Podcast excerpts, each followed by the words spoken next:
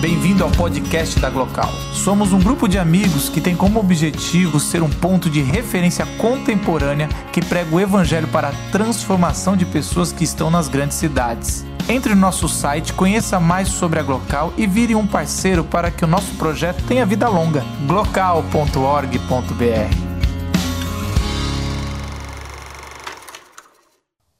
Oi, pessoal, boa noite.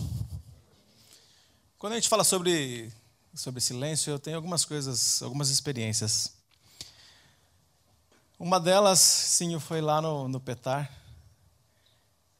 E quando eu li essa oração que eu te mandei agora, eu me lembrei do Petar, cara.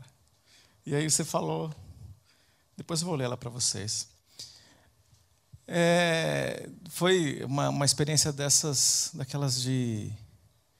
A gente, resolve, a gente decidiu que a gente ia ficar 15 minutos não valia ligar nada, não valia fazer nada. Eu estava fazendo um documentário, chamava Brasil Aventura, lá no Petar. A gente passou 15 dias fazendo tudo o que é possível de aventura naquela região. Então, caverna mapeada, caverna não mapeada. E, sei lá, visitamos umas 40 cavernas e, e fizemos o. Era, era um livro, né? virou um livro, na verdade, esse, esse material e tal.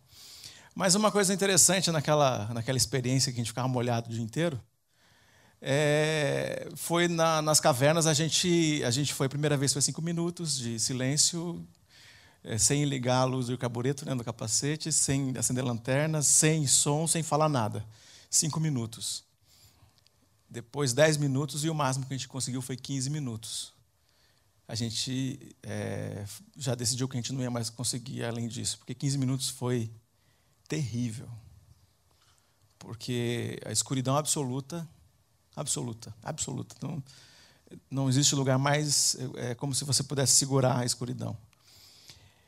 E o silêncio que você ouve uma gota, você ouve um morcego, são esses sons assim que você está ouvindo.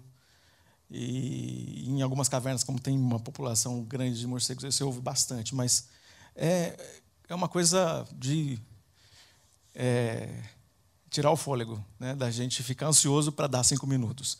E parecia que aquelas situações onde cinco minutos parece que é um tempo maior, né? parece que não termina nunca. E foi essa, essa experiência, mas a experiência do. Quando eu li essa, essa, essa, mensagem, essa, essa oração aqui, eu me lembrei do Petar e, eu, e o Senhor falou disso agora no começo. Mas sempre quando eu, eu, eu lido com o silêncio, eu lido com uma, uma história familiar de deficiência auditiva.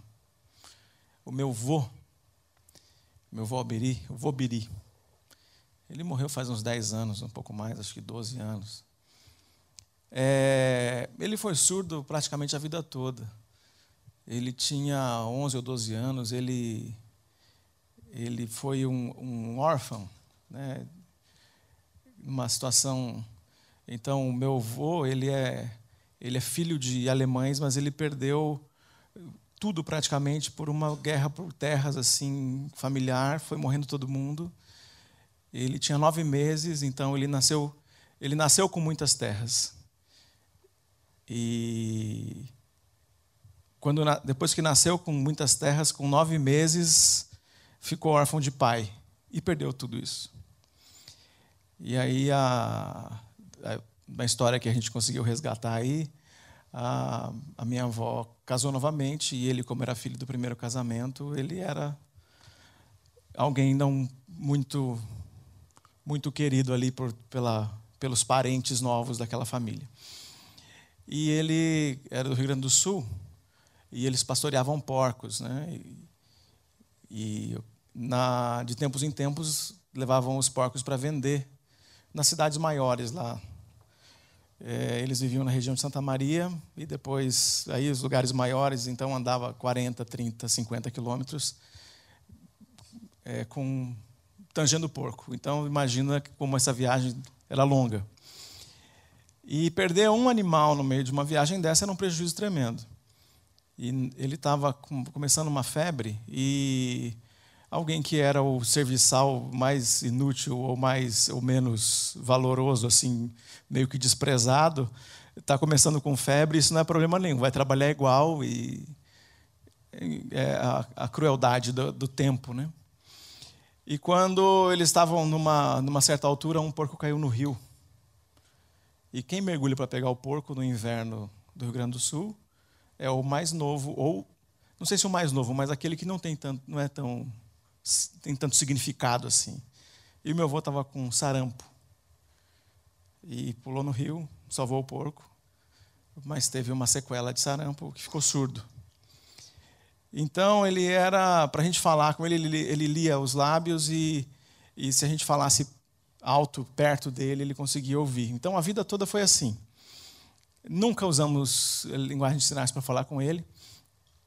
E a gente, e ele era meio tímido, então aquela coisa do, do, do deficiente auditivo, né? Que você pensa que ele está ouvindo e ele, e ele deixa isso acontecer. Ele deixa isso acontecer. Ele deixa você pensar que é, que o, o diálogo está acontecendo, mesmo que seja um monólogo. E aconteceu isso muitas vezes com meu avô. Muitas vezes a gente.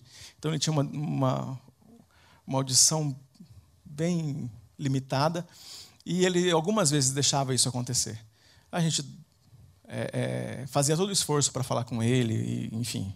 Era uma coisa, um esforço familiar grande, todo mundo falava mais alto que o normal sempre que estava perto dele, e a gente estava sempre esse estava sempre junto com ele nessa nessa deficiência dele.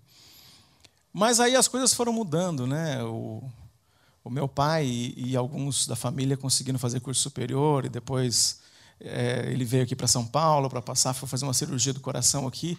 E numa, numa dessas vezes que ele veio para São Paulo, ele é semi-analfabeto, e a gente é, resolveu, eu, meu irmão e meu pai, resolvemos fazer uma surpresa para ele. Nós compramos, ficou acessível, né? Nós compramos um aparelho de surdez para ele. E aí, eu me lembro, até hoje, daquela experiência. Quando a gente quando ele colocou o aparelho e começou a, aumentar, ele, ele parou e começou a escorrer lágrimas dos olhos dele e ele falou, a primeira coisa que ele falou, ele falou, ó, oh, o passarinho. Ele estava ouvindo a nossa voz pela primeira vez, assim, a gente falando normal. Mas ele ouviu o passarinho, é um homem do campo. O primeiro, o primeiro som, quanto tempo será que ele ficou? E, e ansioso por ouvir o passarinho. E aí ele falou: Você está falando normal? Você está falando normal? Falando com a gente, e a emoção, ele dava risada, dava muita risada daquilo, é, é, gargalhava e emocionado. Foi um momento assim muito, muito feliz para a gente. E, e, os, e os meus primos, então, ficaram só com o relato, né? Meu avô voltou com esse aparelho e ele. O engraçado é que ele, ele colocava o aparelho de vez em quando. É, ele acostumou com o silêncio. Ele acostumou com o silêncio. E ele colocava o aparelho de vez em quando.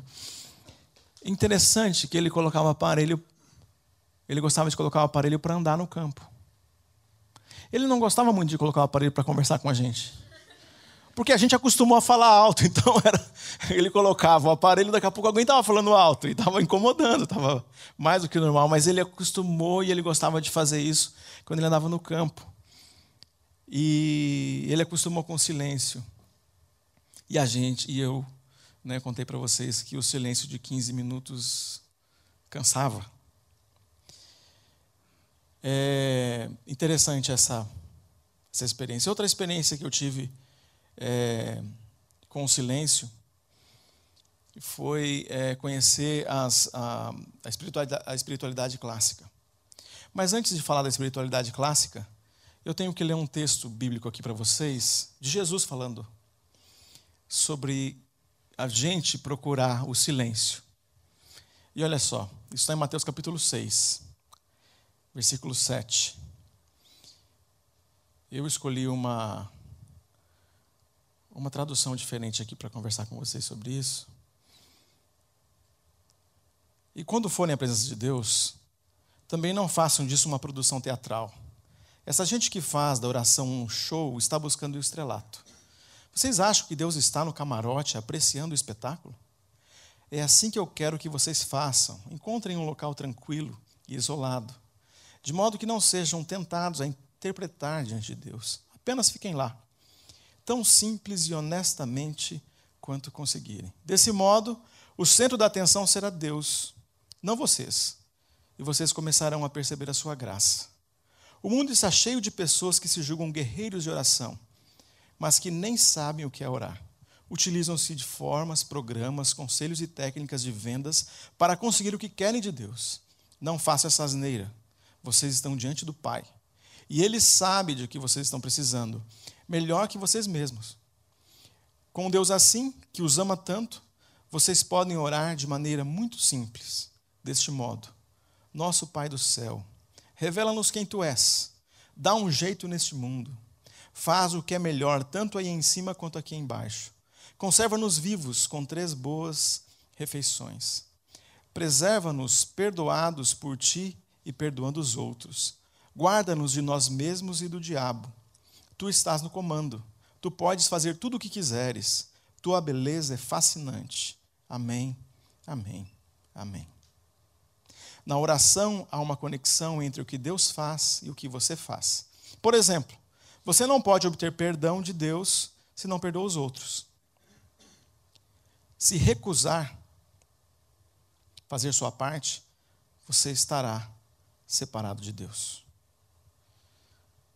É interessante porque os discípulos estão olhando para Jesus num dado momento e falam assim: como é que a gente ora? Você olha para ele e fala: meu, é diferente demais o jeito que você faz. Porque eles aprenderam algum desses modelos que talvez você também tenha aprendido. Ou eles viram algum jeito de orar, de fazer oração, que ficou. Aí eles ficaram perdidos: será que é assim que a gente faz? De que jeito que a gente faz? Porque quando a gente olha para essa uh, apresentação que às vezes a gente vê, essa representação que a gente vê nas orações, ou essas, esse jeito, né, que os caras, que as pessoas vão orar, de vez em quando parece que alguém vai orar, a pessoa vai orar, ela, ela incorpora, né? Não tem um assim? Incorpora uma outra pessoa, muda a voz, né? muda o jeito, né? fala mais alto, grita, faz um negócio fala umas coisas estranhas. A pessoa incorpora uma outra, sei lá, né? um ET, deve incorporar um ET, né? E a pessoa fala umas coisas que a gente não entende também quando ela está orando. E ela deixa de ser ela. Por, por, isso que eu falo que incorpora. Tem gente orando que incorpora, porque ela deixa de ser ela. Ela não é mais ela mesma orando, ela é outra pessoa. Ou ela está orando alguma coisa que ela decorou, ela está orando, repetindo um, um, alguém, o que alguém disse. E aí os discípulos, num momento desse, perguntam para Jesus: Jesus, como é que a gente faz então? E aí, esse texto aqui é a resposta de Jesus. Para quando pinta um bloqueio nos caras, e eles ficam olhando para Jesus e falam assim: Jesus está fazendo diferente de todo mundo. Ensina a gente como faz. E Jesus explica isso e faz a oração, então, do Pai Nosso. Uma coisa interessante é que é, tem um, um, um monge trapista, Thomas Merton, escritor, poeta, ativista social, que nem eu, e pacifista. Eu sou pacifista também, mas não igual ele, de um outro jeito.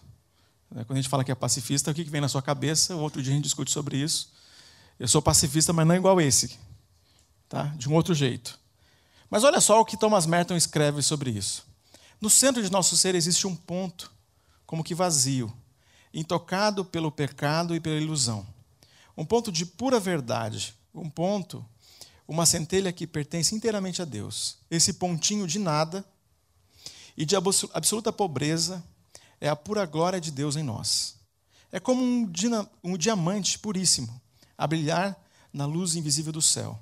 Isso existe em todos os homens, e se pudéssemos vê-lo, veríamos esses milhões de pontos de luz a juntar-se na face e no ardor de um sol que faria desaparecer completamente toda a escuridão e toda a crueldade da vida. Bom, Thomas Merton foi um cara, um monge trapista, influenciado pelos trapistas, mas pelo, pelos, pelos cartuchos também, que trouxe é, um tipo de oração que eu, não, eu, cada vez que converso com alguém, conversei com Paulo, com o Paulinho agora há pouco, perguntei se ele conhecia oração centrante, ele falou que não conhecia. E aí eu tive que explicar para ele rapidinho, né? Assim, em um minuto. Mas oração centrante, é, em todas as tradições de oração, você tem. É, por exemplo, na oração é, é, católica, é normal que você decore uma oração que alguém escreveu e você repita essa oração. Por exemplo, o Pai Nosso, 20 vezes, 25 vezes, 30 vezes. É, Ave Maria, 20 vezes. É, o credo, né? Você pode falar o credo. Você pode também falar outras orações, e é normal que você decore isso e repita muitas vezes. A outra tradição, a tradição é, protestante, a tradição evangélica, você vai encontrar as pessoas fazendo uma oração. A oração é, é, praticamente, a oração, quando é falada assim espontaneamente, é praticamente uma defesa, né? um advogado fazendo uma defesa. Né? Você faz uma defesa do seu direito de ter a bênção. Aí você começa a dizer, eu mereço. Né? Você não fala, eu sou teu servo. Né? Você, você não fala essas coisas. Você vai construindo de um jeito que você convence Deus de que você merece. Aí você vai fazendo aquela, né, e vai explicando para ele, olha só e tal, não deixa roubar meu carro, né? Eu sei que eu não paguei o IPVA, mas não deixa eu ser multado, aquela multa de 500 reais, porque o documento não está. E aí a gente começa a fazer esse negócio, a gente começa a entrar numa negociação. A oração que a gente vai aprendendo é ou uma repetição muito longa de orações de alguém, oração escrita, ou é uma oração que você faz em espontâneo, mas uma oração que é uma defesa daquilo que você acredita, daquilo que você quer, daquilo que você quer alcançar. E você começa a falar: Deus me dá isso, por isso, por aquilo, por aquilo. E, vez por outra, você nunca ouve nem alguém dizer: seja feita a tua vontade. Na verdade, a oração é mais: seja feita a minha vontade. E aí, essa oração é do jeito diferente. Jesus ensinou a gente dizer: seja feita a tua vontade como ela é feita no céu. Mas a oração centrante, então, é. Pensa na sua oração, eu queria que você pensasse, a gente vai fazê-la hoje. Obviamente, os trapistas fazem de outro jeito, mas a minha experiência de silêncio e quietude, depois que comecei a experimentar a espiritualidade clássica, foi assim uma coisa difícil, igual lá nas cavernas no Petar. A primeira vez que eu fiz uh, o silêncio, né, que são 20 minutos, para a oração centrante, você fica sentado numa cadeira e você tenta ficar com o mais confortável possível sentado. E você tenta é, nesse nesse tempo de silêncio os meus amigos me convidaram nesse tempo de silêncio e eu ficava lá sentado concentrado 20 minutos ficar em silêncio. E a minha cabeça né ia em tudo quanto era assunto. Parecia como é, um outro padre escreveu que parece que a mente da gente é um macaco que não para em um galho sequer. Ela fica pulando de galho em galho. E aí, o, o quando está o ensino sobre a oração centrante, é que você deve pensar em uma palavra, e aquela palavra deve ser a sua âncora, que traz de volta você para um estado de concentração. Bom, a gente vai fazer essa oração, não vai ficar 20 minutos em silêncio, né? Porque senão vem esse é o nosso horário aqui do teatro. Mas, e alguns já disseram graças a Deus no coração, vai ser igual lá no petar, esse silêncio. Mas eu, eu queria fazer com vocês, então eu queria que você pensasse, então, essa oração. Se você pudesse reduzir a tua oração, eu não sei qual é a sua tradição, eu não sei nem se você ora, não sei. Mas se você pudesse reduzir a sua oração, ao invés dela ter um parágrafo, se ela tivesse uma frase, e finalmente, se ela tivesse uma palavra, qual seria a palavra? Qual seria a palavra? Imagina se você está é, diante de Deus e você tem a oportunidade de dizer uma palavra. E essa palavra é a tua oração. E diante de um Deus que sabe tudo isso é fascinante. É o texto que a gente leu aqui de Mateus capítulo 6. Diante de um Deus que sabe tudo, uma palavra tem todo sentido. Bom, os monges trapistas passavam um dia, passavam dois dias, passavam uma semana com aquela palavra e tinha alguns que passavam a vida com a sua palavra. Aquela palavra, finalmente ele conseguia escrever um livro daquela palavra, mas a palavra, tinha uma palavra que era a palavra que era a âncora dele. Quando ele queria se concentrar e passar 20 minutos em silêncio, era a âncora dele. Ele começava a pensar nessa palavra. E essa palavra fazia ele aquietar a alma, silenciar o coração aquietar a ansiedade, tirar a angústia. Se você tivesse essa palavra, obviamente, a tua palavra, ela pode ser semelhante a de outras pessoas. Mas a gente vai, é, a gente não vai ser muito criativo para cima de 50 palavras, não. Elas geralmente estão aí, 40, 50 possibilidades. Porque a, a minha palavra não será uma palavra negativa, ou a tua palavra não será uma palavra negativa. Porque a tua âncora, que é uma fagulha de luz, te aconselho que não seja negativa. Que seja uma palavra positiva que te empodere. Porque afinal de contas você está falando ela para Deus. Então eu queria que você pensasse na sua palavra. E todos nós vamos fazer uma oração centrante agora. Uma palavra. Uma palavra que é a tua palavra. Lembra que às vezes a gente está orando pelo outro, né? A palavra agora não é do outro, é tua. A tua palavra. Qual é a tua palavra? Tua palavra é uma oração que se reduz de algo decorado ou de um parágrafo finalmente para uma palavra. Qual é a tua palavra? A palavra que vence a ansiedade, vence a angústia, vence o medo, vence a dor dessa semana ou da semana passada, que traz esperança e te faz sentir poderoso. Você está diante de Deus e pode falar a tua palavra. Quando eu falar já, nós vamos falar a nossa palavra. Eu vou falar um, dois, três e já, tá? Não vai ser de surpresa. Um, dois, três e já. Esperança. Senhor, o Senhor ouviu mais de 50 orações aqui agora. As palavras que estão diante do Senhor, que vencem o medo, que vence a ansiedade e que vence a angústia. Amém.